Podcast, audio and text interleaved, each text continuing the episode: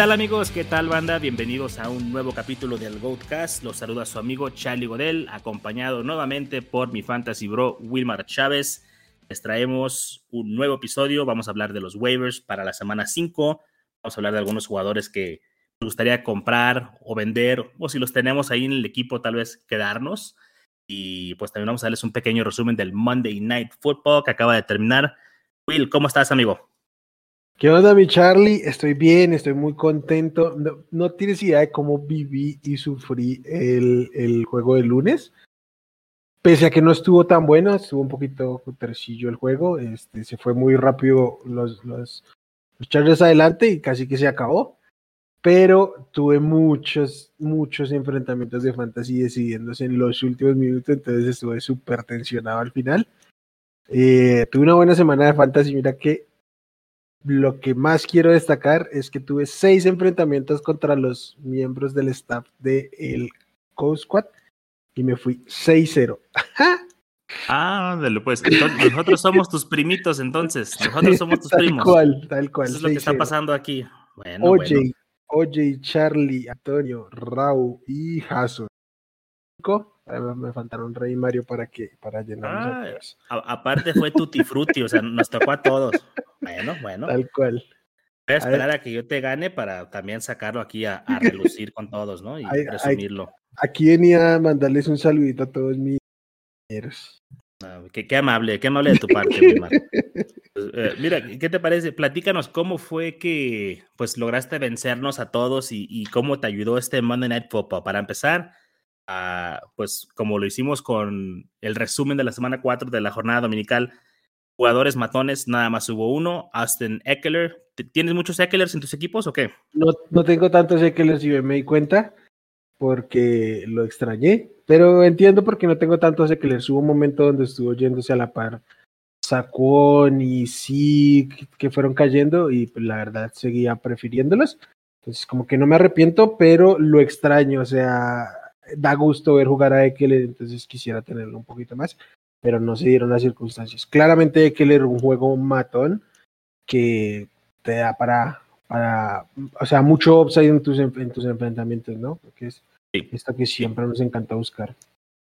A mí me ha gustado mucho lo que he visto, además de la semana 1, que sí fue así como de wow, cero targets. Pero me ha gustado mucho su utilización, ¿no? Con este nuevo coordinador ofensivo, creo que lo dije hace rato, es como si fuera Camara 2.0, ¿no? La manera en que lo están utilizando entre los tackles, está recibiendo el balón y tenía un poquito de miedo, ¿no? Con la verticalidad que estaba mostrando la ofensiva, pero ya, ya pasó. O sea, creo que plena confianza en Austin Eckler, jugador matón, y espero verlo por acá de nuevo en las siguientes semanas. Tal cual. Y eso que, que le ha faltado un poquito de volumen, al menos estas dos semanas de, de targets. Ahorita esta semana tuvo cinco. Si pudiera mantenerse en unas 7, 8 targets estaría de, locura. Sabes, también es que se fueron adelante. Se fueron muy fácil. Muy arriba, ¿no? Entonces, no hubo la necesidad a lo mejor de buscarlo ahí. Ahora, jugadores que tuvieron un buen juego, tenemos a Justin Herbert y a el tight end Cook de los Chargers. Eh, vaya, sí, este casi se, se, aventó un juego matón, ¿no? 19 puntos. Justin Herbert, pues tuvo una muy buena primera mitad, y en la segunda mitad estuvo un poquito más calmado, pero pues lo que se espera de él, ¿no? Este es el tipo de juego que esperamos de, Justin Herbert. Sí, tal cual. Creo que este es como, como su estal. Su piso puede ser un poquito más bajito, pero con esto como que nos vamos conforme. Lo de Cook, pues casi espectacular, salvo que difícilmente iba a estar alineado. Pero nada, nada despreciable el, volumen que está teniendo. Entonces creo que se puede empezar a considerar por ahí como como un posible streaming. De acuerdo. Jugadores ah, pues regulares que te cumplieron, no te mataron ahí. Derek Carr, como que regresó un poquito a, su piso. Hunter Renfro, que no tuvo un mal juego, pero lo mejor que hizo fue hacerla de safety ahí en esa, esa jugada en el, el fake punt. Estuvo excelente, ¿no? Claro, es, es, e, evidentemente es mejor safety que, que, Jonathan Abraham. O sea, es el mejor safety en el roster de los, de los hijos, sobre todo la lectura que hace pre-snap empieza a moverse, cuando sale el snap, él ya está, no en carrera, pero sí perfilándose a ir hacia adelante. Es realmente espectacular ver cómo hace esa lectura en esa jugada de engaño. Lo malo es que no nos dan puntos, ¿no? Por este pase defendido, ni tackle, ni nada ahí con Renfro, pero fue espectacular. Y Darren Waller, ¿no? También un juego cumplidor con 15 puntitos. Ah, pues vaya, esto es a lo que nos tiene acostumbrado. Es, no, no digo su piso porque el piso puede ser más bajo, pero tampoco fue un juego espectacular. Fue un juego cumplidor para él. Sí, que lo, lo, termina levantando el touchdown, digamos. Su piso está en este volumen, pero sin el touchdown. De acuerdo. Si vamos a los que tuvieron juegos malos, pues uh, Josh Jacobs, no sé si es por la lesión o simplemente es el, el accionar, ¿no? O es quien es, es un juego malo para él. Keenan Allen, uh, Henry Ruggs, Donald Parham, mención honorífica aquí para Parham, que realmente pues nadie espera nada de él, pero en cuestión del rango de impacto, pues logró tener un juego malo per se, aunque pues para él fue muy bueno, ¿no? Quizá fue el juego de su vida hasta ahorita. Sí, en definitiva, creo que aquí vale la pena la mención, tú lo, lo conoces mucho porque desde el año pasado empezaste a, echarle el ojo en términos Dynasty. Creo que este es un jugador que eh, debería estar en todos los Dynasty debería estar retomado prácticamente. Este, Jacob está en, o sea, solo tiene un año de contrato, eh, la edad, y, la verdad es que sí, yo miro Sleeper, que es donde más tenemos nuestras ligas Dynasty, y apenas en un 2% de ligas está seleccionado, me imagino que muchas Dynasty no está por ahí como tan en la mira, hay que tenerlo ahí, es un, es un jugador a tener guardadito, no arriesgarse a utilizarlo, pero yo creo que en, el, en el largo plazo, el próximo año, seguramente va a ser el, el Tyren 1 de esta ofensiva, o eso esperaría yo. Es lo que esperaba yo, de hecho, para este año, aunque quizá no cuadraba realmente por su progresión natural en la posición de Tyrant. Ah, le llevaron a Cook, ahí fue cuando me di cuenta que no lo iba a hacer, moderé mis expectativas, pero definitivamente lo tengo ahí para la siguiente temporada. Creo que puede ser una gran adición. Pienso que puede ser un jugador tipo Darren Waller, precisamente, ¿no? Por su físico, por su atletismo. Y pues vaya, eh, eh, sigue estando joven, es un jugador joven. Hay que tener ahí en la mira, hay que ir por él y tenerlo en nuestros rosters en, en, los Dynasty. Si no es Dynasty, realmente no, no le haga mucho caso, a menos de que hubiese una lesión ahí para, para Jared Cook. De acuerdo. Y Will, por último, pues los jugadores para llorar aquí en este juego. Uh, Kenyon Drake, Mike Williams, eh, muy desafortunado verlo por acá. Preguntaban por ahí en el chat de la banda si cuál era el, Mike Williams de verdad, si este o si el que estaba de wide receiver 2. Y pues ninguno de los dos, ¿no? Como mencionaste. Sí, aquí no tenemos que ir de, de tibios, ni el uno ni el otro. No tenemos que esperar que Mike Williams se mantenga como el wide receiver 2, que era lo que venía hasta, hasta semana 3 ni que tenga juegos de este estilo con apenas una recepción. Este, realmente tiene que haber un punto medio en el que se va a estabilizar, lo venimos diciendo desde la pretemporada, seguramente va a ser un wide receiver 2, algunas semanas un poquito bajo, algunas semanas con mucho offset por su propio perfil de jugador. Entonces, mm, no se vuelvan locos con él, no se vayan a desesperar, como tampoco había que hacerlo cuando estaba brillando. Entonces, por ahí se tiene que estabilizar. De acuerdo. Y Brian Edwards también desapareció en este juego. Y uno, más, ¿no? De este sí tengo que eh, pitorrear un poquito porque estaban. Eh, lo siento mucho, ah, pero estaban por ahí tratando de decir que si jugaban a Peyton Barber, que si lo metían, lo alineaban. Por ahí hasta escuché el argumento de si sentaban a Gibson por meter a Peyton Barber y.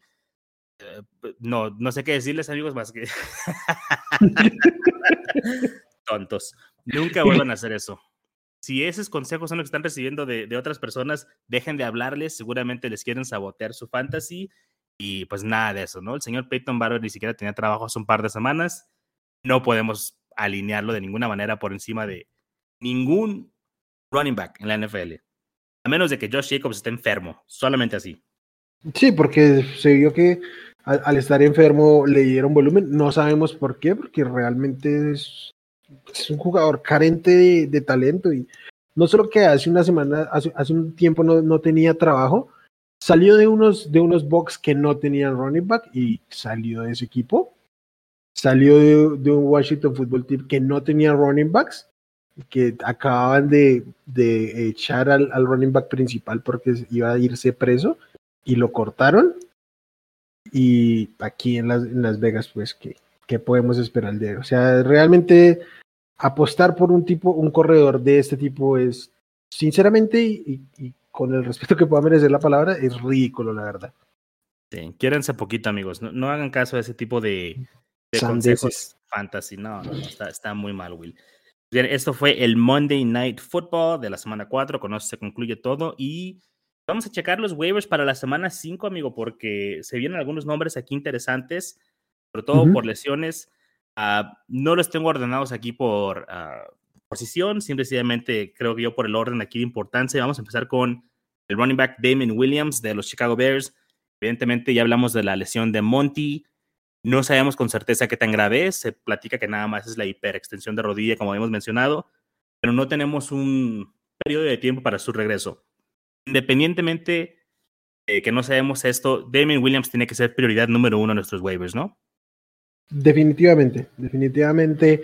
Aunque sea solo por una semana, por dos semanas, lo que sea, Damien Williams tiene que ser prioridad porque este es un running back que sí está hecho para soportar un rol completo en, un backfield. Este, caso contrario a lo que dijimos en su momento de la Mitchell, de Choba Howard, que, que, de hecho, miren, Sam Darnold le quitó la línea de gol por algo es. Eh, aquí el tema es que Damien, Williams ya lo demostró, fue de facto el, el, MVP de un Super Bowl por su desempeño eh, terrestre. Entonces, es eh, su talento, poco mucho, porque quizás algunos lo puedan considerar limitado, pero tiene la capacidad, sumado al esquema que ya eh, nos demostraron que van a utilizar un esquema ahora sí más favorable para proteger a Justin Fields y se apoyar mucho en el juego terrestre. Entonces, tiene que ser, tiene que ser prioridad y si llega a pasar algo más grave como Montgomery, que esperamos no sea así, pero pues hay que, hay que contemplarlo, y pues se puede convertir literalmente en un league winner. 100% de acuerdo. Y aunque él también salió lastimado del pasado encuentro, creo que no es nada grave, por ahí nada más un, golpe. Va a estar ahí, creo que no hay que tener miedo de eso. Hay running back detrás de él, sí, está el novato Khalil Herbert, pero no creo que sea una amenaza. Khalil Herbert es más un jugador de equipos especiales, regresador de patada, y de repente un cambio de ritmo. que hay que tener ahí la confianza en Damien Williams como el waiver número uno. Y pues nada, creo que no hay nada más que mencionar ahí de él. Otro jugador aquí que destacar, wide receiver de los New York Jets, Jameson Crowder, que hizo su debut en la semana pasada, tuvo nueve targets, siete recepciones, 61 yardas y un touchdown. Pues, se vio cómodo Zach Wilson, ¿no? Lanzándole, creo que hay que tener ahí en la mira a Jameson Crowder, sobre todo si tenemos ahí un cuerpo de receptores un poquito desinflado. ¿Tú ¿Cómo lo ves? ¿Sí te animarías a ir por él? Eh, ¿Crees que es una ilusión lo que vimos o sí va a tener un rol en el equipo? Mm, no una ilusión, creo que sí va a tener un rol, creo que en este momento va a ser muy determinante, pero creo que en la medida en que vaya avanzando la temporada tiene que perder un poquito el rol ah, con el Ayamur, por tema natural, pero creo que lo que nos esclareció es que mientras él esté sano, debería ser el, el principal ahí en ese rol del slot, porque el Ayamur lo tuvo durante las, las tres semanas eh, previas y no rindió al ritmo que lo hizo Crowder. Yo sé que las defensivas no eran las mismas ni nada, ni, ni, ni la condición de Zach Wilson y, su preparación dentro de la NFL era igual, pero obviamente eso mismo tiene que ver con, con, el valor de Crowder, ¿no? Tener dos receptores de experiencia, de talento, que conocen muy bien esta, esta, pues la liga, el, esquema no podemos decirlo porque es un nuevo esquema para, para el equipo, pero obviamente te da mayor perspectiva para tu coreano novato tener a dos receptores como, como Corey Davis y, y Jamison Crowder que tener a otro novato que también está acoplándose al ritmo, a la velocidad, a los espacios que, se juegan en la NFL. Muy bien, Will. Ah, vamos con aquí el siguiente jugador que tengo. Es el quarterback de los Carolina Panthers, Sam Darnold, uh, que se convirtió de repente en Konami Sam, que anda ahí corriendo por todas partes. Tiene cinco touchdowns por tierra, cinco por aire, 1189 yardas. El quarterback 5 en la temporada. Y se le viene a él un calendario muy jugoso. Filadelfia, Minnesota, New York Giants y los Atlanta Falcons. Que además de ser un buen waiver si está disponible en ligas de un quarterback. O sea, te lo puedes quedar ahí cuatro semanitas, ¿no? Sin problema. Sin mm, la menor de las dudas. Y de hecho creo que algunos de estos quarterbacks que estuvimos tomando como, o bien como, como draft profundo, este, quarterback 12, 13, o algunos que ya habíamos empezaba a sentir estabilidad, como Derek Carr, que lo mencionabas hace un ratico, o Kirk Cousins. En este momento yo preferiría tener a, Sam Darnold. Eh, ya fue el streamer por excelencia de las últimas dos semanas y lo que se le viene prácticamente hasta, hasta la semana 8, yo diría sin, sin ninguna duda, eh, es un starter de estas cuatro semanas. Definitivamente de acuerdo, aunque creo que lo de los, bueno, no sé, no sé qué decir ya, pero los touchdowns que está anotando por tierra, evidentemente pues tiene que bajar el volumen, pero ha mostrado movilidad y eso es bueno, eso es bueno para él, es bueno para la ofensiva, eh, le ayuda a sus wide receivers. El hecho de que ya no nada más se piense en Darnold como una estatua ahí o, que no puede extender una jugada, le ayuda a él y le ayuda a sus receptores, ¿no? Y está viendo reflejado también con DJ Moore, que está teniendo una excelente campaña. Sí, Charlie, y igual esto obviamente mm, tiene que bajar el, ritmo de touchdown. De hecho, digamos, no debería sorprendernos que no volviera a anotar por tierra, es normal. Pero él igual es un coreback no móvil, pero, pero que puede ah, ganar yardas de ser necesario. Y, y, pues sí, la realidad aquí por tierra es que le, le estuvo haciendo falta a Christian McCaffrey. Es obvio, el target de Christian McCaffrey, más allá de que corra o, o no, tener la oportunidad de lanzarle también en, en esta zona roja, pues le da, le da valor y puede compensar los touchdowns que ha tenido terrestre, que por cierto es el, el jugador sea cual sea la posición con más touchdown terrestre de la temporada, los, de, los debe cambiar por oportunidades de targetear jugadores en esta zona roja. Entonces sí debe bajar un poquito su offset porque ya sabemos que el touchdown terrestre vale más, pero, pero pues el, piso está ahí, el volumen está ahí. Eh, tres semanas seguidas superando las 300 yardas, entonces pues yo, yo le tendría cierta confianza de acuerdo. Y como mencionamos, esto también ayuda a sus receptores, ¿no? Porque ya el hecho de que sabes que puede lanzarse a la zona de anotación, ya no puedes nada más quedarte atrás defendiendo, tienes que atacarlo, esto abre espacios, sobre todo en zona roja. Entonces es excelente para Sam Darnold, para DJ Moore, para pues, a los que vayan a estar ahí, ¿no? Robbie Anderson, Terrence Marshall, esperemos que también evidentemente más adelante participe. Hay que estar ahí al pendiente de Sam Darnold. Will, tight end, tenemos aquí Dawson Knox.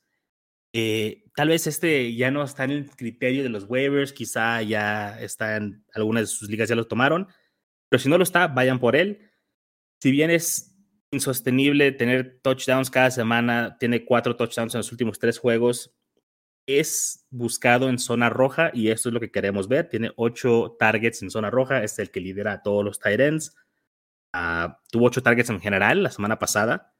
Entonces, ya lo hemos mencionado, Josh Allen puede sostener tres pass catchers, aunque no siempre van a ser los wide receivers, como ya vimos la semana pasada. Y si está libre, pues sí me atrevería a meterlo ya en el, siguiente tier, ¿no? después de este top 8, que es compuesto quizá por dos tiers, ¿no? Digamos el tier 1 y 2 o 1 y 1.5. Tiene ya este grupo con Dawson Knox, con uh, se me escapa eh, el nombre, bueno, Jared Cook, que acaba de tener un excelente juego. Dijiste bien la, en el capítulo anterior, es como meterlos en una bolsa y sacas uno, es básicamente lo mismo en cuestión de piso, pero Dawson Knox te presenta un upside pues, generoso, ¿no? Con sus touchdowns. Sí, con sus touchdowns y también ya con el, con el volumen que está teniendo, ¿no? Viene de tener ocho targets, no digo que va a tener ocho targets, pero si puede mantener los cuatro o cinco que, que estaba teniendo previos, creo que ahí pues ya tiene un piso de volumen que le, permitiría como estar rondando el top 15. Ahora el upside de, de touchdown, que si bien es impredecible, sí lo podemos evaluar en tendencias. Y Kansas City es un equipo que permite, que permite touchdowns a los, a los tight De hecho, Dallas Guedes les, les anotó touchdown esta, esta semana. Entonces, para mí, al menos esta semana, es bastante considerable Dawson Knox. Ya para semana 6 me, lo pensaría de otra manera, pero, pero bueno, estamos en esta semana y creo que los Titans, si estás buscando Titans en waivers, es porque ya estás streamando Titan, entonces no hay problema. Vamos con un mocho favorable, con un Titan que tiene volumen y que además tiene eh, un, rol muy relevante en zona de gol y que va para un juego que pinta apesta a tiroteo. Esperemos que así sea. Ah, un running back más, Will, que tengo aquí, Kenny Gainwell, ah, de los Philadelphia Eagles parece que le está comiendo el mandado a tu muchacho, a Miles Sanders. ¿Qué lectura le podemos dar a esto? O sea, yo, para empezar, creo que mientras Filadelfia esté en, en GameScript negativos, Kenny Gainwell va a estar más prominente que Miles Sanders, pero no sé si estoy leyéndolo de manera correcta o si tú ves lo mismo que yo. Creo que estoy similar, Charlie. Ya lo decíamos ayer en el, episodio de, recuento.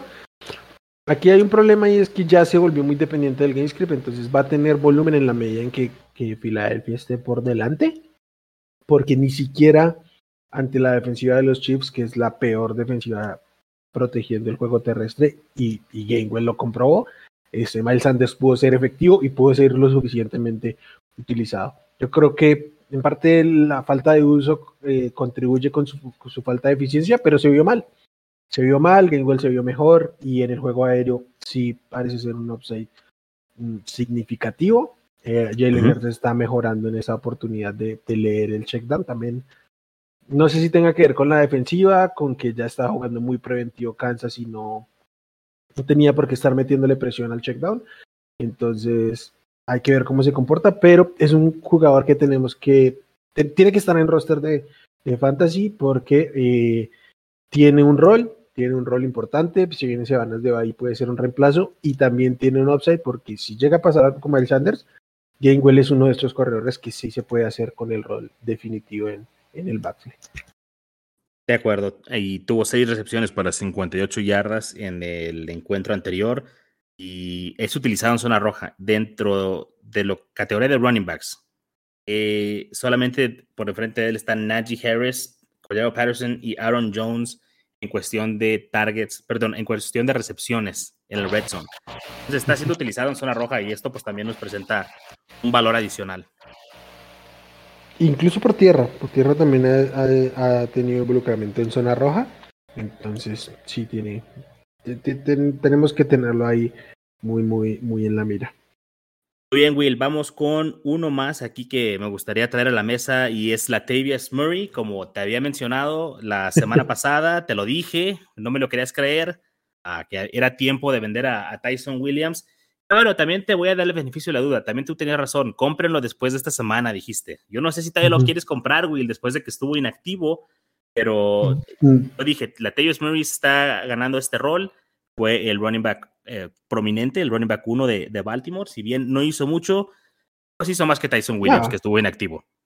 Evidentemente, ¿no? Y el volumen está ahí. 18 acarreos tuvo la Murray. Era normal que no fuera tan efectivo porque iba contra la segunda mejor defensiva terrestre y se vio, ¿no? Estuvieron a punto de romper el récord de, de semanas consecutivas superando las 100 yardas, que incluso este Big Fan yo estaba muy molesto porque una jugada que pues ya ahí podían arrodillarse, mandaron a la mar a correr para conseguir las yardas que les hacía falta.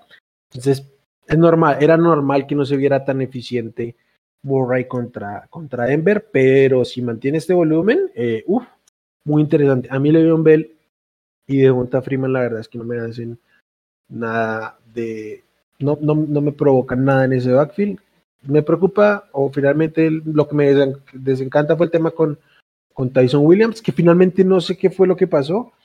O sea, él fue muy efectivo en un momento y de un momento a otro lo, lo hicieron a un lado y pues ya quedó claro que está así. Evidentemente ya no lo compro, de hecho en una liga estuve tentado a cortarlo para levantar una defensiva. Finalmente no necesité la defensiva, entonces ahí lo tengo. Ah, ¿Cómo cambian las cosas? Estás como, estás como Sonny Weaver en la película de Draft Day. Es un mundo diferente al que vimos hace 10 minutos, ¿verdad? Exacto. Sí, sí, sí. Y es, y es, de, es de sabios, sin querer decir que sea sabio, pero es de sabios, es de sabios corregir y, y, hacerlo a tiempo. Sí, bueno, uno más uh, muy deep, running back. a Brandon Bolden de los Patriots tuvo seis recepciones para 51 yardas. Yo siento, yo lo que vi es que heredó el rol de James White, si bien no va a ser tan eficiente y tan prolífico como James White, esta va a ser el pass catcher de, de Bill Belichick. Y los pass catchers ahí siempre han tenido cierto valor, ¿no? Entonces, las ligas profundas, ligas enfermas, donde hay muchos flex y PPR, Brandon Bolden creo que es un, un buen stash ahí, un pickup. Sí, de acuerdo. Eh, Charlie, ¿no te preocupa un poquito que haya sido un tema de cómo se desarrolló el juego, su volumen aéreo? O sea, era evidente que no podían correr. Eh, tuvieron seis acarreos y De hecho, Demian, Harris corrió para menos cuatro yardas. ¿No crees que por eso lo involucraron más en el juego aéreo para tratar de mover la bola como pues, este, emulando el juego terrestre? Sí, o sea, sí creo que esta fue la reacción a esto que mencionas, pero creo que de todos modos va a ser un rol que él va a tener, como, con James White o, como lo ha hecho con, Danny Woodhead en el pasado. O sea, siempre hay un jugador que tiene este rol, que sale desde el backfield y puede atrapar el balón. Y yo pienso que va a ser él, porque no pienso que no vaya a haber alguien con ese rol. Entonces, para mí lo lógico es que lo herede él. Si bien va a haber game scripts donde les vaya mejor, donde puedan correr mejor el balón, no significa que lo vayan a dejar de usar. Simplemente creo que hasta se complementa mejor. Sí, sí, de acuerdo. Y yo creo que a Demian Harris, si nunca le han dado ese rol, incluso en ausencia de James White, no creo que se lo vayan a dar ahora. Y ahora también es, es deep, como les digo, o sea, este es para ligas profundas, no es alguien que yo les recomiendo que vayan y, levanten o que paguen algo por él en Fabs o X, ¿no? Este es último momento que se te lesionó a alguien, necesitas levantar a alguien con un poquito de upside, Brandon Bolden creo que es una opción ahí a, considerar. De acuerdo, Charlie. Ya que hablas de ligas profundas, tengo una duda aquí y básicamente es en Superflex tiene que estar, tiene que estar en roster Trailand, ¿sí? Sí, debe de, sí. Debe debería estar, no, ni siquiera de hacer de waivers en este momento en Superflex. Pero en ligas de un coreback, lo levantas a Trey Lance en el momento en que mm, se sepa que no va a jugar Garópolo si es que llega a suceder. Mm, solo si tengo a Garapolo. solo si lo tienes a él.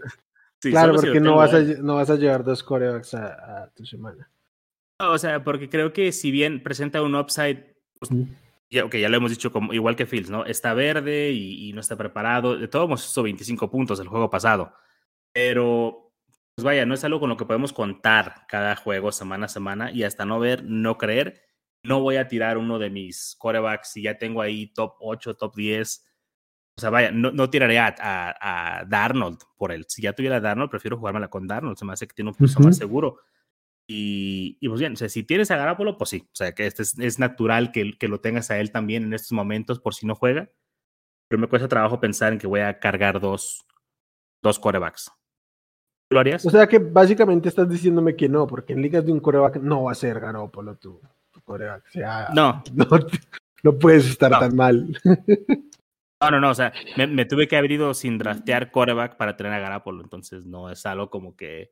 mira, y pasa, creo que tú lo hiciste en una liga, ¿no? Donde drafteaste a Fields, ¿Sí? sabiendo que lo ibas a tener banqueado unas semanas o media temporada y tienes otro coreback o estás streamiendo coreback. Si ya hiciste tu estrategia así, pues está bien porque capitalizaste con esa ronda donde no tomaste coreback con un jugador, con un running back, con un wide receiver, con un tight end, con lo que tú quieras. Pero si yo ya me gasté quinta, sexta, séptima ronda en un coreback, pues no, difícilmente me veo ah, tirando para, esto. De, plano yo siempre lo he dicho, Justin Fields, que para mí era de estos novatos que no eran titulares de inicio, el que más upside tenía, yo, si tenía un coreback titular del top 12 incluso, no le veían, bueno, no, del top 12 quizás algunos sí, pero ponle los 10 primeros, Ah, yo no le veía ningún valor, pero ningún valor a tener a Justin Fields porque aunque explotara, para lo único que servía era para que luego tuvieras un coreback de sobra con el cual hacer un trade. De resto, tener dos corebacks, tener dos corebacks eficientes en fantasy no sirve para absolutamente nada. De hecho, en, la, en el chat de la banda del escuadrón pasó hace poco. Eh, querían levantar a alguien de waivers y nos mandaron la imagen de a quién tiran y su titular era quizás Kyle Murray y el suplente era Justin Herbert. Justin Herbert tiene que ser un titular indiscutible en fantasy football. Yo le dije que lo tirara porque era su segundo coreback. Entonces, puedes tener dos corebacks. Puedes tener a Patrick Mahomes, pero si tú consideras que Patrick Mahomes es tu segundo coreback, tíralo. No te sirve de nada sentado en la banca. Bueno, pues si no lo pueden vender, si no lo pueden vender, pero ¿Sí me entiendes? Es, no, no, yo, te entiendo perfectamente. Pero ya decir así como que tírenlo, o sea, no literalmente no lo tiren, no los corten, traten de venderlos y llévense, aunque sea un jugador bueno para el flex o algo así. Yo creo que llega un punto donde tienes que considerar tirarlos y dependiendo del tipo de liga. Yo el año pasado jugué una liga donde tenía, o sea, me fui en autopic y me tuve a Deshaun Watson y a, y Josh Allen. toda la temporada y nunca le conseguí quien me hiciera un trade en esa liga. Entonces ahí lo estuve y siempre pensando, no, no lo voy a tirar porque está. Y me quedé a los dos, ambos top 5 y ambos no, no, los podía, no podía, no podía más que alinear a uno y, y ya está. Bueno, aplicaste la milenaria técnica de debilitar a tus rivales, pero por el lado positivo, ¿no? No, se crean, chavos, esa técnica no existe, me la acabo de inventar. Eso de debilitar rivales, mando dos tight ends o dos quarterbacks en liga donde nada más alinees uno, no es cierto, así que... No, Wilmar, pues ya que entramos en tema de, de, tirar y vender y comprar, ¿qué te parece si checamos unos jugadores aquí, unos wide receivers y unos running backs y vamos a, a jugar algo aquí? Vamos a nombrarlos y dime si tú lo comprarías, si lo tienes en tu roster lo venderías o si simplemente lo aguantas. ¿Qué te parece? Va, venga. A ver, uh, el running back número dos de la temporada, Cordero Patterson. ¿Qué haces con este? El pico de valor ahorita, ¿no? Tiene, creo, creo, que difícilmente va a tener un, un, un mayor valor. Si consiguen venderlo, eh, sería ideal. Es difícil, es difícil venderlo. Pero si con él pueden conseguir un running, back, un running back 2, bajo por lo menos, o un jugador que esté por ahí. Wide receiver. O wide receiver. Sí, pero ponle uno de estos running backs que no termina de despegar como Javonte Williams. Yo preferiría tenerlo a él que a Patterson porque por uso y eso, por dinámicas ofensivas, en algún momento tiene, tiene que despegar más Javonte y Patterson sí o sí tiene que ir a la baja. Es normal. Ok, ahora siempre estamos peleándonos por tener el, un running back uno. Oh, es el running back uno de este equipo. Okay. Patterson está nada de convertirse en el running back uno de, de, los Falcons. Esto no te dice nada. O sea, tú tomas lo vendes. Sí, lo que pasa es que es un running back uno, pero un poquito mentiroso porque, y no porque, y no porque Mike Davis sea el running back uno. Es un poquito mentiroso porque su involucramiento en términos de snaps, de rutas, de participación en, en momentos clave del juego está muy repartida difícilmente supera el 30%. Entonces, uh -huh. eh, es, eso sí o sí, como lo decíamos ayer, tiene que estabilizarse, aunque aumente su, su volumen, tiene que bajar significativamente su, su, eficiencia. Obviamente Kyle Pitts tiene que ir en ascenso, que ese es el otro rol que tiene de, de catcher. Entonces, de catcher, no, no solo catcher como running back, sino que además se alinea como receptor. Entonces, uh -huh. este, salvo que de una u otra manera ya se consolide mucho más este ataque ofensivo, este, este ataque aéreo más bien, eh, eh, y lo podamos considerar el wide receiver 2 de esta ofensiva, más allá de su rol como running back, yo preferiría no, no confiar, mi, mis, mi, no poner mis esperanzas en él. Entiendo. No, yo lo vendería por la simple razón de que lo agarré de waivers por ahí en semana 2 y pues si le puedo sacar algo ya, ya fue ganancia. Entonces, para mí hay que vender porque es el pico de valor. Ok, siguiente running back, Kareem Hunt, es el número 7 en este momento en, la temporada. Sí, es que cuando tú ves un running back 7, no, no, puedes, no puedes más que pensar en que hay alguien que se va a enamorar de esa cantidad de puntos fantasy, de la eficiencia que está teniendo, y más aún cuando hay gente que lo ve así, ¿no? Cuando tiene poquito, poquito volumen, pero es muy efectivo con él, este, la gente tiende a irse con eso, no está jugando muy bien. En algún momento le va a quitar más y más terreno a, a Nick Chubb. Ya, yo ya lo he explicado con el tema de Elliott y Tony Pollard. Para mí eso no, no pasa por una simple y sencilla razón. Que el running back más talentoso a la larga es el que más volumen va a tener. Karim Hunt tiene un rol muy concreto y muy estable y creo que eso brinda la oportunidad de que alguien se, se enamore de él. Yo preferiría venderlo porque difícilmente lo veo terminando la temporada como el running back 7. Entonces, obviamente creo que este es su pico de valor. Ok, vamos a ver si te los puedo poner aquí un poquito más difíciles entonces, porque ya, ya van dos que vendes. Jonathan Taylor. Compro. Compras. Compro de inmediato. ¿Te da frío? No, no me da frío. A mí Jonathan Taylor mm, es un running back que me parece ah, produce mucho, incluso con poco volumen. No es, no es un es un caballo de batalla que no te da ni, no, no, no lo pone ni en el 60% de los snaps, por ejemplo. Pero en la medida en que él tiene volumen, eh, se vuelve más y más eficiente. Esta línea ofensiva de los Colts está mermada y aún así está haciendo su trabajo, al menos en el juego terrestre. Ya la protección a Wentz es otra cosa. Y nada, el tema ya, ya superó la, las 100 yardas por primera vez en la temporada. Está siendo muy eficiente en los últimos dos juegos anotó, que obviamente es, un respiro. Pero si la gente está desesperada con él, de que esperaba números eh, de tipo Eric Henry, quiere vender, por ejemplo, running backs que están en el top 10, como Karim Home, que ya lo, lo nombré, como James Robinson, que es el, el running back de la temporada, si alguien me ofrece un mano a mano por, por Jonathan Taylor, eh, lo acepto. Creo que eh, Jonathan Taylor debe estabilizarse y, empezar a repuntar. Ok, vamos a ver si de verdad trajiste la chamarra y no tienes frío. Clyde Edwards ¿compras, vendes, lo aguantas? ¿Qué estamos haciendo allá? Por supuesto que compro a Clyde Edwards O sea, no hay la más mínima duda. Segundo juego, eh, superando las 100, las 100 yardas terrestres, está siendo muy efectivo. Eh, un poquito bajo su nivel, su número de snaps, pero también tuvo que ver con la manera en que se comportó el juego. Eso fue una paliza, una paliza lo que, lo que ocurrió con, con Kansas, City ante, ante Filadelfia.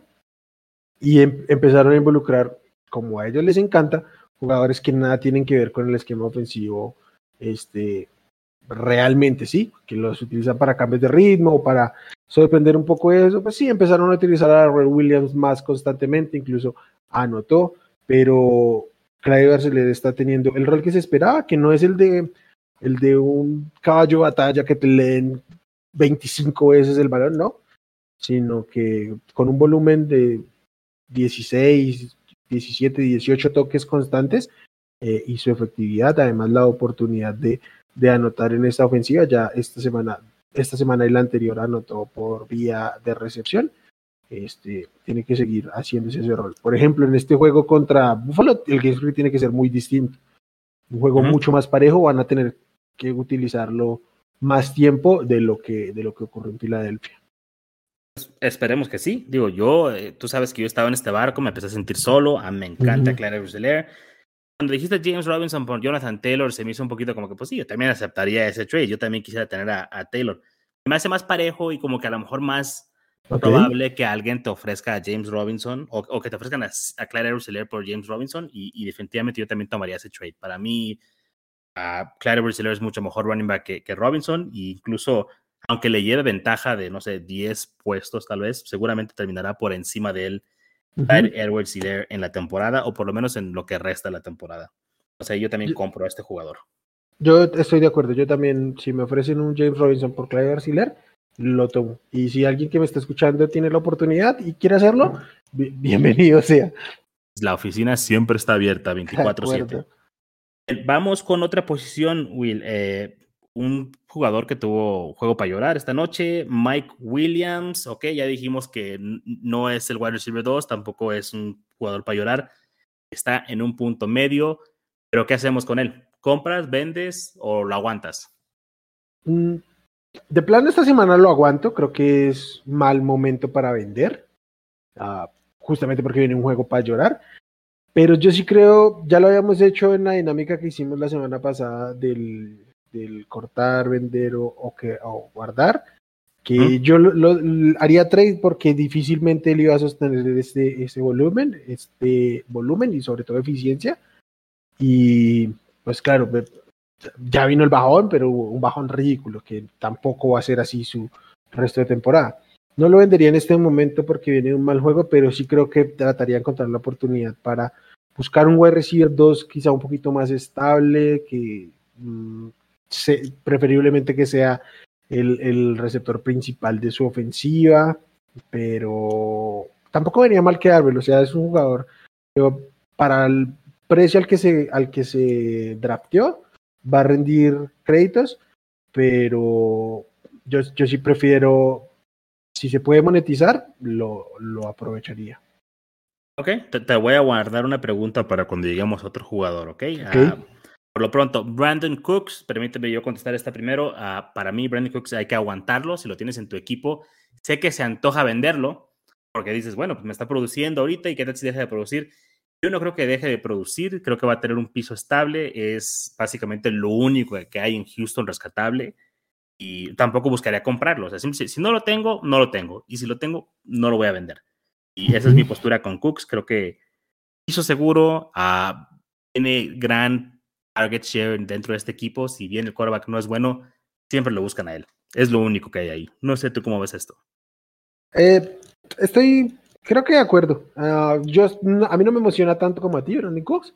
Uh, no creo que a nadie le emocione tanto como a ti, Brandon Cooks. A mí me pero bueno, exacto, por eso tanto como, como a ti. Entonces, sí, creo que, que, tienes razón, solo que yo me mesuro más con mis expectativas. Y te quiero preguntar algo y es, ponle esta situación, eh, estás en un Dynasty, eres un equipo para contender y tienes la oportunidad de comprar a Brandon Cooks por, por rondas futuras o por algún jugador que no esté siendo como tan relevante este año, sino que tenga más proyección. ¿Lo haces como la oportunidad de consolidar tu roster para ganar este año o tampoco lo buscarías para comprar así? En Dynasty sí. E, en Dynasty sí. Si yo siento que me falta profundidad en la posición o de flex, creo que estaría dispuesto a pagar hasta una segunda ronda por él. Pero tengo que tener un equipo, o sea, competitivo. No, no tratar de hacer mi equipo competitivo con él, sino ya tener un equipo competitivo y nada más reforzar. Porque igual, si vas a dar una segunda ronda y ya eres un equipo competitivo, va a ser una segunda ronda bajita, ¿no? O sea, 10, 11, 12, lo que tú quieras. Entonces sí, creo que hasta ahí. No daré una primera, ya ni de locos, ahí sí no, no voy a ir ahí, pero sí, en ese caso sí compraría. Va, perfecto, estoy completamente de acuerdo. Arre, ok, siguiente jugador, uh, Hollywood Brown. ¿Qué hacemos acá? Vendan a Hollywood Brown. Esto aquí para mí es muy concreto. Viene, o sea, va a regresar el wide receiver uno de esta ofensiva. Y se ha visto bien Hollywood Brown. Sácale los, los drops, que es una cosa muy circunstancial, un par de errores quizá de concentración de su parte eh, en, en, semana 3, pero eh, contra Denver otra vez se vio bastante bien. De hecho, es que contra, contra Detroit, si no hubiera sido por los drops, hubiera sido un juegazo. Está corriendo muy bien sus rutas y todo el tema. Pero en el momento. ¿Conoces el dicho que, que, tenemos acá en México de que matas un perro y te dicen el mataperros? Sí, tal cual. E, ese es, e, e, ese es Hollywood Brown. O sea, te tiró un pase y, dejó de ser Hollywood y se convirtió en Holly Drop. Sí. Y ese es el estigma con el que ahora vive. Pero estoy de acuerdo hasta ahí donde vas con el argumento, ¿no? Ha tenido buenos juegos y el de Detroit estuvo bien, excepto por eh, los drops. Claro, el, tema es que sin esos, o sea, le, quitas esos dos drops y hubiera sido un juego, un matón, pero clavado. Excelente, sí. Porque eran dos touchdowns. Pero eh, no es un jugador que acostumbre a tirar pases y además eso a mí me parece absolutamente nada relevante para el análisis. El tema es que cuando aparezca Rashad Bateman, eh, el, pastel se va a dividir de una manera distinta y para la manera en que se mueve esta ofensiva y para las capacidades de pasador que tiene Lamar Jackson, que no es el mejor, hay que reconocerlo, aunque a mí me encanta como, como coreback, este, pues Rashad Bateman le ofrece cosas que Hollywood Brown no y que seguramente y si, si el staff es inteligente y Harbaugh es un coach inteligente, eh, va a, van a involucrar mucho a Rashad Bateman y, y, el valor de Hollywood Brown.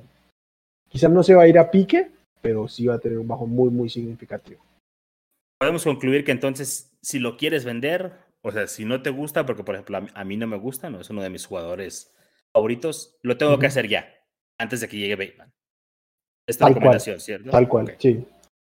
Ok, si yo, este, si, no lo tengo, pues no, no lo quiero y, no. Y, si lo quieren, vengan por él, ¿no? Oficina abierta 24/7. Sí, y mira, aquí es, es, un tema concreto con Hollywood Brown y con, y con, con Rashad Bateman, ambas cosas es lo mismo. Anticípense a cuando tengan que venderlo más barato o con Rashad Bateman que tengan que comprarlo más caro o levantarlo de waivers si es que está disponible háganlo antes, es mejor hacerlo antes que después. De acuerdo. una pregunta, esta no es la pregunta que te, quería hacer, esta todavía la tengo guardada, pero se me acaba de ocurrir. Hollywood Brown o Darnell Mooney. Uf. Preferiría, temporada. preferiría Rest of the Season a Darnell Mooney y además creo que puedo sacarle algo más. En el trade, o sea, no ofrecería un trade mano a mano, pero un 2 por 1 que me incluya Mooney y creo que le sacaría mucho, mucho valor. Yo, fíjate, traía acá un stat guardadito de Mooney que también creo que va a empezar a tener mucho mayor valor de aquí en adelante. es décimo en la liga, tiene 236 yardas y no tiene touchdown. O sea, nada más hay nueve jugadores con más yardas sin touchdown. O sea, tiene yardas, tiene volumen. Tiene que haber touchdowns eventualmente, ¿no? Tiene que haber una regresión positiva y cuando esto suceda es cuando va a haber un poco más de, valor con él. Y para mí también Darnell Mooney sobre Hollywood Brown, aunque mi opinión pues es un poquito parcial, sabes que los Osos y Darnell Mooney son muy cercanos a mí y, por eso me llevo a Mooney, pero estoy de acuerdo ahí con esa. Pero ¿estás de acuerdo que si, si, te, si, si, te quieren ofrecer un trade de ese tipo, le pides un, receptor 4 o 5 adicional, ¿no? Y creo que ahí está aún más el valor en, términos claro. de trade. Yo, siempre pido de más. Ah, evidentemente. No, pero sí, evidentemente. no, pero me, refiero al, valor comercial. El valor comercial en este momento de Marquis Brown no es similar al de Aaron Mooney. Entonces, dos jugadores que cuando menos son parejos para ti, este, pues uno es más barato que el otro, pues compras al que está más barato. Y, parece, bueno, en mi opinión, que van a ir en direcciones, contrarias, ¿no? las tendencias. Entonces hay que anticiparnos a estos movimientos en su valor. Vámonos a, con el siguiente jugador y con este es con el que te quería hacer la pregunta, pero primero quiero saber, Calvin Ridley, ¿qué hacemos con él? ¿Compras, vendes, lo aguantas? ¿Qué estás haciendo? Oh, qué difícil esto. Eh, yo creo que aquí el tema con Ridley es que si lo tienen, lo tienen que aguantar porque tiene volumen, pero no está siendo efectivo. No les van a dar lo que pagaron. Mm, es difícil incluso que les paguen un valor justo en este momento porque está muy, muy visto a menos Calvin Ridley. Eh, aquí hay un tema muy complejo con el perfil del jugador de que es Calvin Ridley me, parece que quizás lo puedan tomar a mal porque finalmente siempre venimos a hablar del tema, pero son cosas que están ahí y, no las podemos obviar. Y Calvin Ridley está jugando en un rol para el cual no está hecho, física, técnica y atléticamente hablando. Entonces es muy complicado que un jugador así pueda cumplir, un jugador que no tenga el perfil para, para jugar cierto rol que es el de Alfa en este momento. Es difícil que lo haga, por más talentoso que sea, porque Calvin Ridley es un receiver muy talentoso, no, no, no vamos a decir mentiras, pero, pero ese talento es distinto, es un rol distinto, necesita alguien un poco más, más sólido a, su, a, su, alrededor, además que también es que no tiene nada, finalmente también por eso eh, Patterson es lo que es, porque no tiene mucho más en el cuerpo receptores. Entonces, a mí me parece que no es, no es vendible Calvin Ridley porque con este volumen tú no puedes vender a un, a un receptor. Pero, no sé. Ok, atendiendo a esto que mencionas de, que es invendible a lo mejor por el, la situación en la que está, ¿no? Que, que, ha venido a la baja en cuestión de valor. Y tú mañana tienes la oportunidad de cambiar a Mike Williams por Calvin Ridley. Tú llegas, te traes a Mike Williams, lo llevas a Hasso y te da a Calvin Ridley. ¿Lo haces? Eh, no, prefiero a Mike Williams. Prefieres a Mike Williams en este momento. Sí, porque es que también estoy defendiendo, estoy defendiendo a Ridley por un tema de volumen. Pero Calvin, eh, Mike Williams, salvo esta semana, 12, 10, 9 targets. y sí tiene uno o dos targets menos que Calvin Ridley, pero en este momento sus targets, los targets de Mike Williams son de más calidad y sus como target, ¿no? El pase es mejor. Y su desempeño en el campo también está siendo mejor. Entonces me es difícil, me es difícil hacerlo así. De acuerdo. Ok. Pensé que te iba a ser un poquito más complicada esa pregunta, fíjate. Pensé que te iba a poner más, más pensativo, pero bueno. Ah, ¿Tú qué opinas? Dime, dime tu opinión. También debo decir que aquí tengo un, un poquito de parcialidad. Mike Williams juega para un Real Divisional mío, sí, pero es un jugador que me encanta desde que jugaba en Clemson. Entonces. sí, sí, sí, sí. Yo.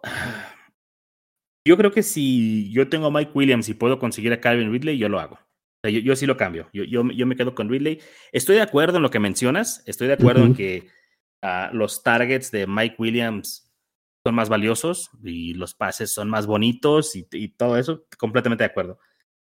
Pero quiero pensar que eventualmente Calvin Ridley va a encontrar un rol, si bien no es el alfa, ok, no es un alfa, está bien, pero tiene que encontrar un rol y tiene que encontrar cierto volumen, que es lo que interesa aquí. Y sabes que yo he defendido a Mike Williams también. O sea, yo, de hecho pienso que Mike Williams va a tener una gran temporada. pero algo tiene que pasar con Ridley o es un bust. O sea, si no, e, es simplemente un bust y, y, hasta ahí. Pero se me hace difícil. Y, es una oportunidad como de, wow, ok, yo tengo a Mike Williams, que me costó una séptima ronda, octava ronda. Me puedo llevar a Ridley, que tercera o cuarta, o sea, pongo a hacer esas matemáticas y, y como que eso es lo que me atrae, aunque ya no debería estar pensando en lo que me costó en el draft, porque el draft ya fue. Pero creo que el upside de Ridley debe ser más alto porque él debería de ser el número uno en, este, en ese equipo, ¿no? El target número uno. Mientras que Mike Williams compite. Y lo es. Lo es, sí, tristemente lo es. Mientras que Mike Williams compite con Keenan Allen y con Austin Eckler. Entonces, por ahí va mi, mi argumento, pero eh, eh, puedo, ver, puedo ver ambos lados, ¿no? Y, hacer un caso para ambos lados. Pues yo, yo aquí voy a poner una un poquito más polémica y porque aquí ni siquiera está el volumen. Pero yo me aprovecharía de Mike Williams para comprar a Allen Robinson. También intentaría sacar algo más, pero mm, ¿Qué sacas más? Y, y, quizás, y quizás pierda mi liga para hacer ese movimiento. Pero comprar a Allen Robinson es un movimiento para ganar en Fantasy Football. Y a mí me gusta jugar Fantasy Football para ganar. Si yo puedo comprar barato a un receptor que para mí, por talento, es top 8 de la liga y que me ha demostrado que puede ser el líder en targets de la liga, pero en corto lo voy a hacer. Y si encima puedo sacar valor adicional por un receptor que a mí me parece de talento, de capacidad y, de ah, presencia inferior, tengo que hacerlo, tengo que hacerlo. O sea, para mí, y, lo que te digo, puede ser un, movimiento que si me sale bien voy a ser el campeón y si no probablemente voy a fracasar, pero como a mí me da exactamente lo mismo ser segundo que ser último, bueno, quizás último no, pero ser eh, decimos primero, este, la verdad sí lo haría. Creo que creo que acabas de articular de una mejor manera como que lo que yo quería decir en cuestión de Ridley. y, pones un gran ejemplo con Robinson. Sin embargo, siento que es más barato conseguir a Robinson. Creo que es más fácil que te suelten a Robinson y a lo mejor algo más por Mike Williams que Ridley, por el nombre. Ridley tiene un misticismo atado a su nombre, a pesar de que no ha tenido la carrera que tiene Allen Robinson, ¿no? Allen Robinson tiene el estima que es que juega en Chicago y nadie le lanza el balón. Ya nos ha demostrado que ha estado en Jacksonville, en Chicago, donde nadie le lanza el balón, y es un jugador top 12. Entonces, no, no sé, pero creo que lo, dijiste mucho mejor de lo que yo lo pude haber dicho, Will, y este, estoy, de acuerdo ahí con, con la de Robinson.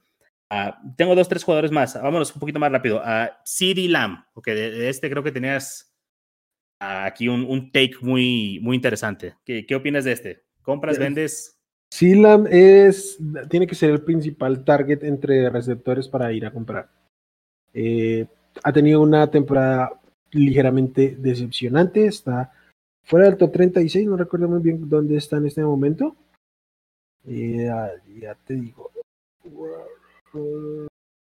Bueno, no, está perdí. abajo. Sí, literal lo perdí, pero bueno. Eh, el tema con, con, con C-Lamp es que el volumen de pases en, en, Dallas se cayó bastante, pero ese es un tema que sí o sí tiene que, que estabilizarse un poco. No que vayan a estar lanzando al ritmo que estaba haciéndolo Dak eh, el año pasado antes de la lesión, pero que es algo que recuerdo que tú fuiste muy enfático en decirlo previo a la temporada. Eh, nada, simple y sencillamente por talento, por cómo se deben empezar a desenvolver un poco más los juegos. Yo creo que esta defensiva, si bien es un poco más real de lo que, de lo que parecía, igual tiene que tener un downgrade en algún momento de la temporada y eso le va a abrir oportunidades a, a Y en este momento a Mari, a Mari Cooper está tocado. El hamstring es un tema que para los receptores, cuando te agarran la temporada normalmente te tiene limitado por el resto o constantemente durante la temporada. Ya sabemos, por ejemplo, el caso de Julio Jones, que era muy claro que jugaba con hamstring básicamente todos los, todos los eh, partidos. Entonces, sí, yo creo que hay mucha oportunidad con, con CD Lamb de que despegue, de que tal vez no termine en el top 10 como estaba siendo rankeado, pero para el resto de, de temporada sí debería ser considerado por ahí en top 15 entre lo que queda. Y, sobre todo en Dynasty, ¿no? Deberíamos de ir por él con todo. O sea, es probablemente Wide Receiver top 3 en Dynasty, ¿no crees? Top 3, no, quizás no, pero quizás un top 5 sí, tal vez. Y además, mm, devolverme un poquito a los datos de esta temporada, 15 y 9 targets en, la primera semana. Ya después tuvo un partido, tuvieron un par de partidos muy cómodos en los que no tuvieron que lanzar tanto. Entonces, sí, compren, compren así. La, después del bye tiene un, un, calendario muy cómodo, entonces lo buscaría bastante. Ok, perfecto. Ah, sin ahondarnos mucho en detalles, Keenan Allen, ¿qué hacemos? Si lo pueden comprar, cómprenlo. Mm, si hay alguien que como mi amigo Jaso cree que Mike Williams es el principal receptor de la ofensiva de los Chargers. Espero que aún eh, después de este partido lo siga pensando, a ver si le rapó algún Keenan en algún lado.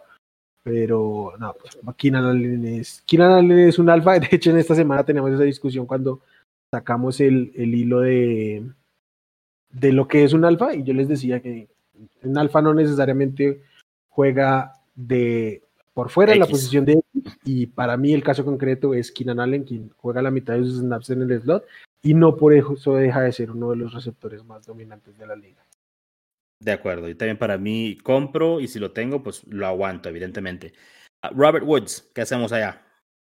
Prefiero no comprar, esta sí es una camisa en la que no me quiero meter, pero no lo vendería porque está muy bajito el precio y creo que en algún momento sí va a levantar pero no buscaría comprarlo porque no me ofrece el suficiente valor como para yo decir pago. Ok, de acuerdo. Yo sí trataría de vender después del juego que tuvo, que anotó, porque veo la situación muy, muy fea, sobre todo con Van Jefferson emergiendo. Y el último, Kenny Goladay. ¿Qué hacemos ahí? Oh, qué difícil. Eh, no, Kenny Coley es un receptor alfa y no puedes ver un receptor alfa barato y no querer ir a comprarlo. O sea, yo terminé con, con un par de Kenny en mis equipos porque sencillamente la gente empezó a dejarlo y a dejarlo y a dejarlo caer. Y yo encontrármelo fuera del top 36 para mí era ah, imposible. Yo, yo aposté con, con, Antonio que no terminaba en el top 12, pero para mí era muy difícil pensar que no fuera un, un receptor top 24 en cualquier equipo que juegue, porque ese tipo, ese tipo tiene muchísimo talento. Entonces, sí buscaría comprarlo. Y aquí sí aprovechándome un poquito de la, de la sobrereacción que puede haber con él y que la gente se olvida que lo que más importa en la NFL es el talento. O sea, la situación, el core y eso sí son determinantes, pero nada, nada es tan determinante como el talento de un jugador. Sí, yo para mí hay algo que no me tendría que gustar y, yo vendo. Bueno, o sea, para mí tendrían que casi casi regalármelo para poder llevármelo. No, no, no tengo ningún gola de mis equipos, o sea, en cero. Tengo muchos equipos, un gola de. Entonces, también tengo una opinión tal vez muy parcial de él, pero yo no lo recomiendo. Uh, dos Tyrants también que quiero mencionar, uh, que creo que esperaba más de ellos. Uno, evidentemente, sabes quién es, Kyle Pitts. A Kyle Pitts hay que aguantarlo, ¿no? O incluso tratar de comprarlo.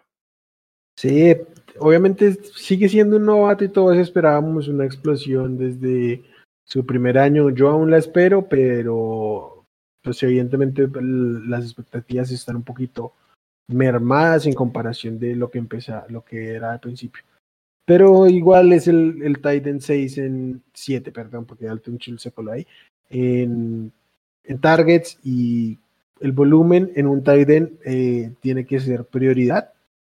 Entonces, tarde o temprano, con el talento que tiene y el volumen que tiene, más allá de que eh, este Matt Ryan está jugando bastante mal, pues debe levantar. Mm, creo que caso similar con lo que tú estabas hablando sobre Ridley, ¿no? Que debe tener un rol ahí igual Pitts, sin ser la bestia que esperábamos, Igual sí hay que decir que nosotros defendemos mucho a Pitts y lo vendemos mucho, pero en drafts de novatos, en drafts, free drafts terminó yéndose demasiado caro. Yo en redraft no tengo a ningún Kyle Pitts, por ejemplo. Pero hay que tenerle paciencia porque ¿qué te van a dar? Y no puedes vender un, un con talento y con volumen a mí no me sorprendería que Kyle Pitts terminara siendo, quizá a la larga, no esta temporada, el alfa de Atlanta. Que se quede fuera el alfa y que Alvin Ridley siguiera en su rol de, pues, no sé si fue la palabra, pero pues beta. De beta. Pues, y de hecho, el perfil atlético lo tiene, ¿no? Eh, y, bueno, Kyle Pitts es un Tyren. En, en, en, Florida principalmente jugaba como Tyren, aunque tenía muchos snaps por fuera en el slot pero en Atlanta no está jugando Tyden, o pues sí está jugando Tyden, pero la mayoría de sus snaps no están viniendo de la línea de golpeo, sino como en el slot, incluso por fuera. No sé si a mí eso me encanta, a mí me encantaba que lo siguieran aprovechando en estos, en estos matchups favorables, a ver si lo corrigen o no, o si siguen jugando con, con ahí pegado a la línea. A ver, no sé, yo lo aguantaría, no, no puedo decir algo distinto con él. Digo, aguanto o, compro donde pueda, a buen precio. Último, último jugador, Mark Andrews. ¿Qué hacemos allá? Mm. Ah, no sé. Mark Andrews fue un, un Titan que no busqué mucho. Y sobre todo porque no va a ser espectacular. Entonces, yo trataría de aprovecharme del nombre y venderlo. Aunque él tiene volumen, igual lo que les decía, es difícil vender un Titan con volumen. Y creo que así como a, a Marquise Brown y a Mark Andrews le tiene que afectar la llegada de Rashad Bateman. De acuerdo. Yo no lo buscaría y si lo tengo, me lo aguanto. No, no sé realmente qué me puedan dar por él. Entonces, nada más como que eh, tener que mantenernos ahí al, margen con, con, Mark Andrews. porque aparte, por lo que pagaste por él en, tu draft, no lo puedes vender. No, no te van a regresar para nada acerca de la inversión. El, problema es tenerlo en el equipo, o sea, Mark se está yendo por delante de DJ Moore. Evidentemente, evidentemente preferiría tener a DJ Moore, a Dionte Johnson, que estaba por esas rondas, que a él. Pero pues bueno, ya lo tienen en su equipo. Eh, salvo lo que les digo, que alguien por el nombre sobrepague, mm, pues hay que aguantarlo. Sí, pero que te lo sobrepaguen, o sea, tienes que llevarte a un wide receiver, a un running back que esté ahorita a la baja o que esté percibido como bajo. Bueno, quizás sí podrías aventarte, o tuvieras podido aventar un Mark Andrews por Clyde Edwards ¿no? Hace un par de semanas. Ya ahorita yo creo que ya no, pero o sea, si hay jugadores que se van por su nombre y hay jugadores que se les crea una mala fama, como la que tiene ahorita Clyde Edwards y se emparejan ahí.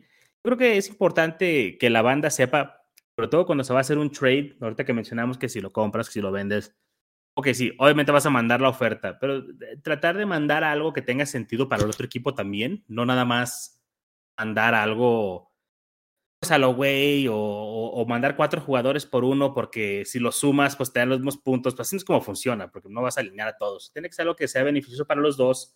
Si se puede, háblenlo antes, tienen chat de WhatsApp o ahí en el mismo chat de la liga, pues traten de comunicarse y ver cuáles son las necesidades del otro equipo, porque tiende a veces a ser enfadoso que nada más te mandan el trade y no es ni lo que necesitas, no es lo que tú buscas y, pues no llega a ninguna parte, ¿no? Cuando hay cero comunicación. Es mucho más fácil poder vender o comprar un jugador cuando, número uno, hay comunicación y número dos, se está entregando algo de valor también. Sí, de acuerdo, de acuerdo. Este, a, mí a veces cuando me llegan ofertas de trades sin que me hablen, hasta se me olvida responderlas. Entonces, traten de hablar sus, sus trades Además que mm, es muy interesante, o sea, hace, hace parte de la diversión que implica el, el fantasy. Y como parte de cuestión de gustos, a veces uno se sorprendería. a lo mejor tienes un jugador que a ti no te gusta, que a otro equipo sí, y viceversa, y ahí se empatan los intereses. Entonces, hay que comentar la comunicación. Creo que los grupos siempre son buenos para eso. Ser activos, no ser enfadosos, tampoco no ser enfadosos, por favor pero sí tratar de ser activos y, siempre ser eh, simbióticos, ¿no? Ahí con, con los trades. De acuerdo. ¿Te gustó esa palabra, Wilmar? La acabo de checar en el diccionario. Está por encima de mí. Que no se diga que, en el Ghost Squad no estamos culturizando. no, estamos bien, bien leídos y escribidos acá. Muy bien, pues banda, esto es todo por el capítulo de hoy. Esperemos que esto los haya preparado bien para sus waivers, que hayan tenido un buen resumen del Monday Night y que tengan ahora idea de dónde estamos nosotros con ciertos valores de jugadores. Ah, y, Will, pues como siempre, un gusto platicar de fantasy contigo. Anda, déjenos sus comentarios en redes sociales, los pueden encontrar en Twitter y Facebook como arroba GoatSquadFF, también en Instagram como GoatSquad-FF pueden mandar ahí por Twitter sus mensajes, chat de WhatsApp, descripción en el link de, perdón, sí, link en la descripción del podcast, ahí los pueden encontrar para que puedan chatear con nosotros, atendemos sus dudas ahí, cualquier tema que quieran que desarrollemos, estamos aquí a la orden. Un gusto como siempre, Will. Charlie, qué gusto. A, toda la banda, muchas gracias por escucharnos y les envío un fuerte abrazo y suerte en sus, en sus semanas. Chao, banda. Suerte con los waivers. Échenle ganas. Hasta luego. Bye.